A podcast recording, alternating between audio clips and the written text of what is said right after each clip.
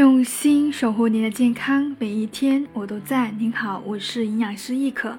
那今天呢，我想跟大家分享关于碳水化合物的五大留言。那如果说你信了，那么就赶紧需要纠正了。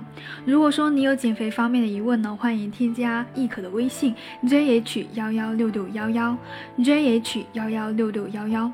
那今天呢，我想问大家，减重还可以吃碳水化合物吗？碳水化合物。会让人发胖、减重，不能够吃。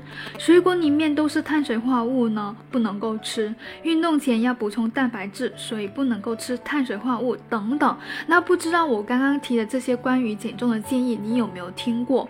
我相信呢，有在减重的朋友不止一次听到周边的人都给出这样的建议。碳水化合物似乎成了减重，特别是减脂期间的禁忌。第一个留言呢，就是不减少碳水化合物的摄入呢，就不能够减重。这不但是可能的，而且很多人一直都在这样做。其实呢，低脂膳食用于减脂和控制体重的历史呢，远远久于低碳饮食方法，所以相关的研究会更多。那么对于它的长期效果和安全呢，也比较肯定。大量的研究显示呢，低脂，而不减少碳水化合物的膳食是可以减重的。但是呢，低脂膳食是否减重成功，是取决于在于脂肪摄入减少后，用什么来代替这部分的热量。选择健康的碳水化合物，比如说水果、蔬菜和谷物类呢的低脂膳食模式呢，是不会引起体重的增加的。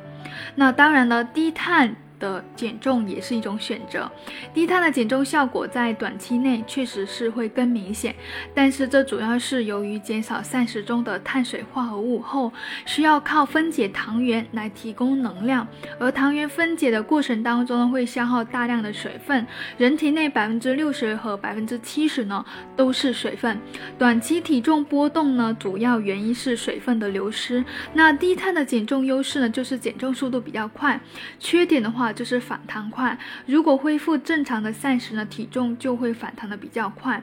那么我们在减重过程当中呢，选择低碳的减肥方法的前提呢，还是要追求营养均衡。第二个留言呢，就是所有的碳水化合物呢都一样。都需要控制。其实现在很多减肥人士呢，都是谈碳水色变，只要是跟碳水化合物沾边的食物呢，通通都被限制了。但是呢，碳水化合物占据了我们膳食热量中的百分之五十到百分之六十，比其他的两大宏量营养素脂肪和蛋白质加起来还要多。如果说不能够充分的了解碳水，就直接说要戒碳水。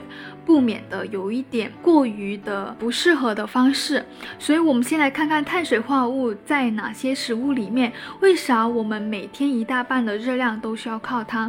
碳水化合物呢，它其实是一组特别复杂的食物种类，从甜味明显的单糖到复杂的碳水化合物，比如说全谷物的淀粉以及膳食纤维等等，都是碳水化合物。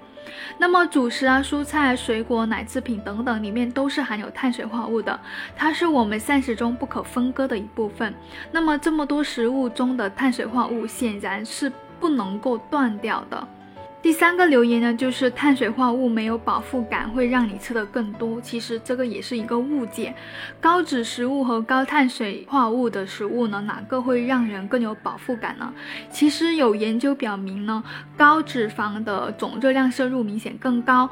饱腹感的评分会稍微低一点，所以呢，饱腹与否跟碳水化合物的成分是有关的。那么健康的天然食物当中的碳水化合物呢，特别是蔬菜啊、水果啊、全谷物中的碳水化合物的饱腹感呢，其实会更强一些。第四个留言呢，减少碳水会让人消耗更多的脂肪。糖和脂肪是身体用来提供能量的两大营养素。如果一种物质减少了，是不是身体就会多利用另外一种物质呢？也就是说，如果减少碳水化合物的供应，身体就会多消耗脂肪了呢？其实呢，没有这么简单的。在三大宏量营养物质的代谢方面呢，人体是优先利用碳水化合物的，因为它的分解最简单，产能呢最高效，而且消耗氧气最少。